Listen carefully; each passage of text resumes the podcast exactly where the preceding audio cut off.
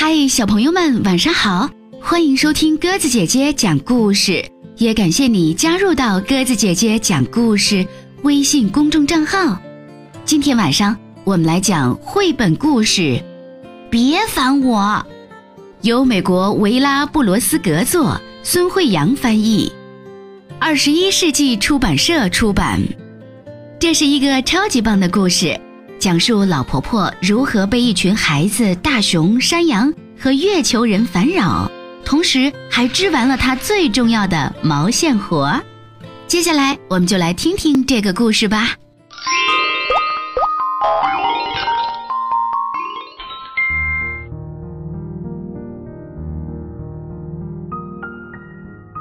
从前有一位老婆婆，她住在小村庄的一栋小房子里。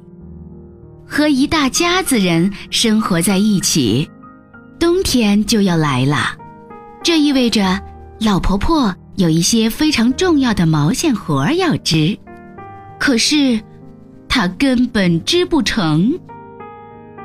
家里的孩子们很好奇，老婆婆究竟要怎么织？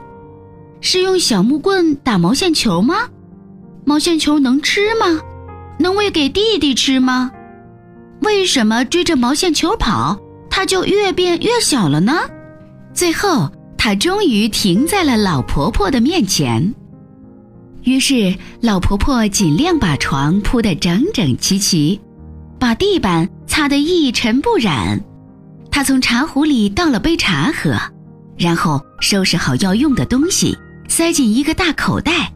快要走出院子的时候，她朝身后大喊：“别烦！”我老婆婆离开了她居住的村庄，不过别担心，她会回来的，我们坚信。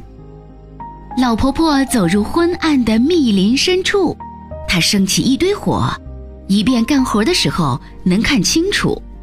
接着，她坐下来，开始一针一针的织。大熊一家对火堆发出的亮光非常好奇，他们还想知道。老婆婆尝起来是什么滋味？别烦我！老婆婆大吼一声，可大熊一家根本不听，因为他们听不懂老婆婆说的话。于是，老婆婆扛起大口袋离开了这里。老婆婆爬到半山腰，天太冷了，她找到一个小山洞躲了进去。接着，她坐下来。开始一针一针的织，野山羊们很兴奋，因为来了客人，特别还是带着零食来的客人。小朋友们，你们知道野山羊喜欢的零食是什么吗？对了，就是老婆婆带来的毛线球。别烦我！老婆婆大吼一声。可野山羊们根本不听，他们正忙着争抢红色的毛线球，那是大家公认的最棒的美食。于是，老婆婆扛起大口袋离开了这里。老婆婆沿着山坡一路向上，越爬越高。她爬到了山顶，爬上了月亮。老婆婆发现一块石头，形状很像椅子，她坐下来。开始一针一针的织，个子小小的绿色月球人从没见过女人，无论是上年纪的还是年轻的，他们纷纷举起手里的扫描仪去检测老婆婆。机器发出哔哔啵啵的响声，啊！别烦我！老婆婆大吼一声，可个子小小的绿色月球人根本不听啊！因为他们没有长耳朵，于是老婆婆扛起大口袋，穿过虫洞，离开了这里。虫洞那边的空间极其黑暗，而且非常非常安静。老婆婆完完全全、彻彻底底、百分之一百的不会再被打扰，太棒了！很快，毛线全部用完。老婆婆织好了三十件小毛衣，还是没有人来烦她。于是她把三十件小毛衣塞进大口袋，把周围打扫得漆黑发亮。他从湖里倒了杯茶喝，然后扛起大口袋，穿过另一个虫洞，离开了这里。老婆婆从虫洞里走出来的时候，一切还是她离开时的样子。这次，她一句话也没有说。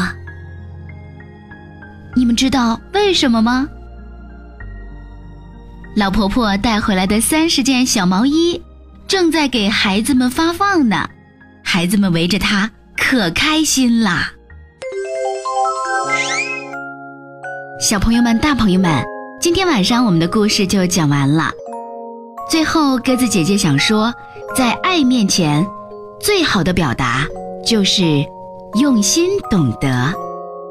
如果你喜欢鸽子姐姐讲的故事，欢迎你微信搜索添加公众号“鸽子姐姐讲故事”，每天晚上都会讲不一样的好故事哦。你也可以在故事下方写下留言给鸽子姐姐，鸽子姐姐也会看到。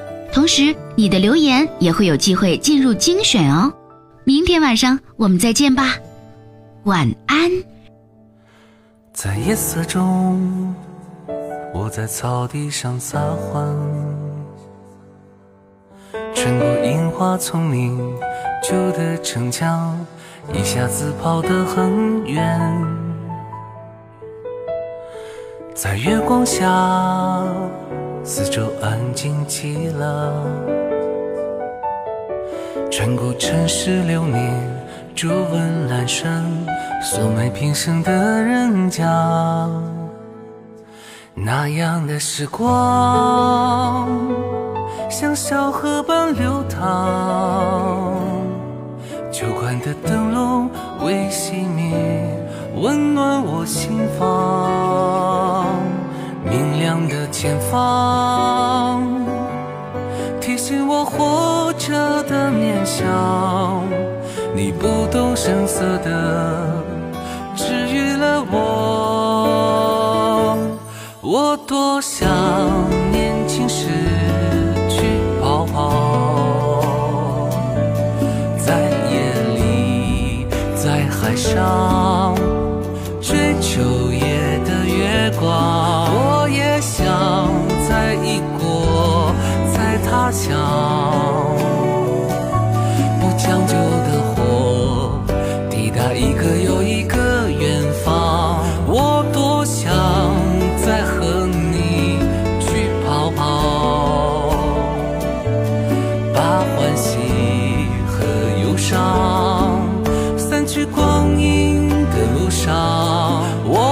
想到年老时。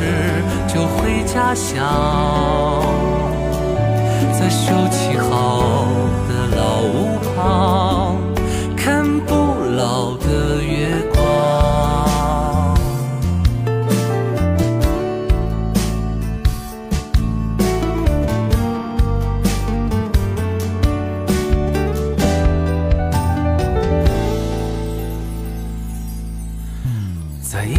夜色中。在草地上撒欢，穿过樱花树林，旧的城墙，一下子跑得很远。在月光下，四周安静极了。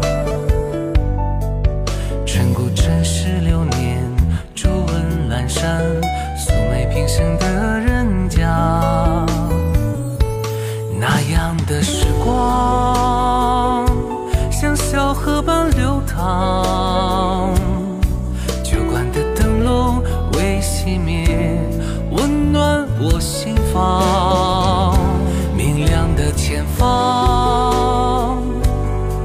提醒我活着的念想。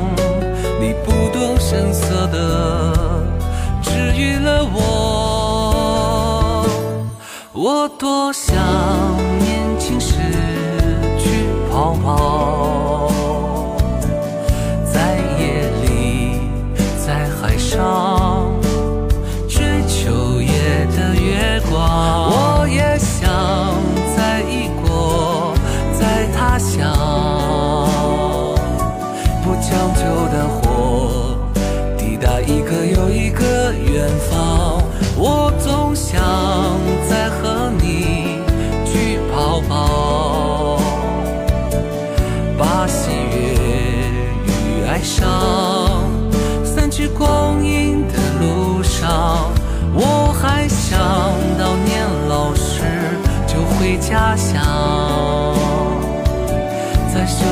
好。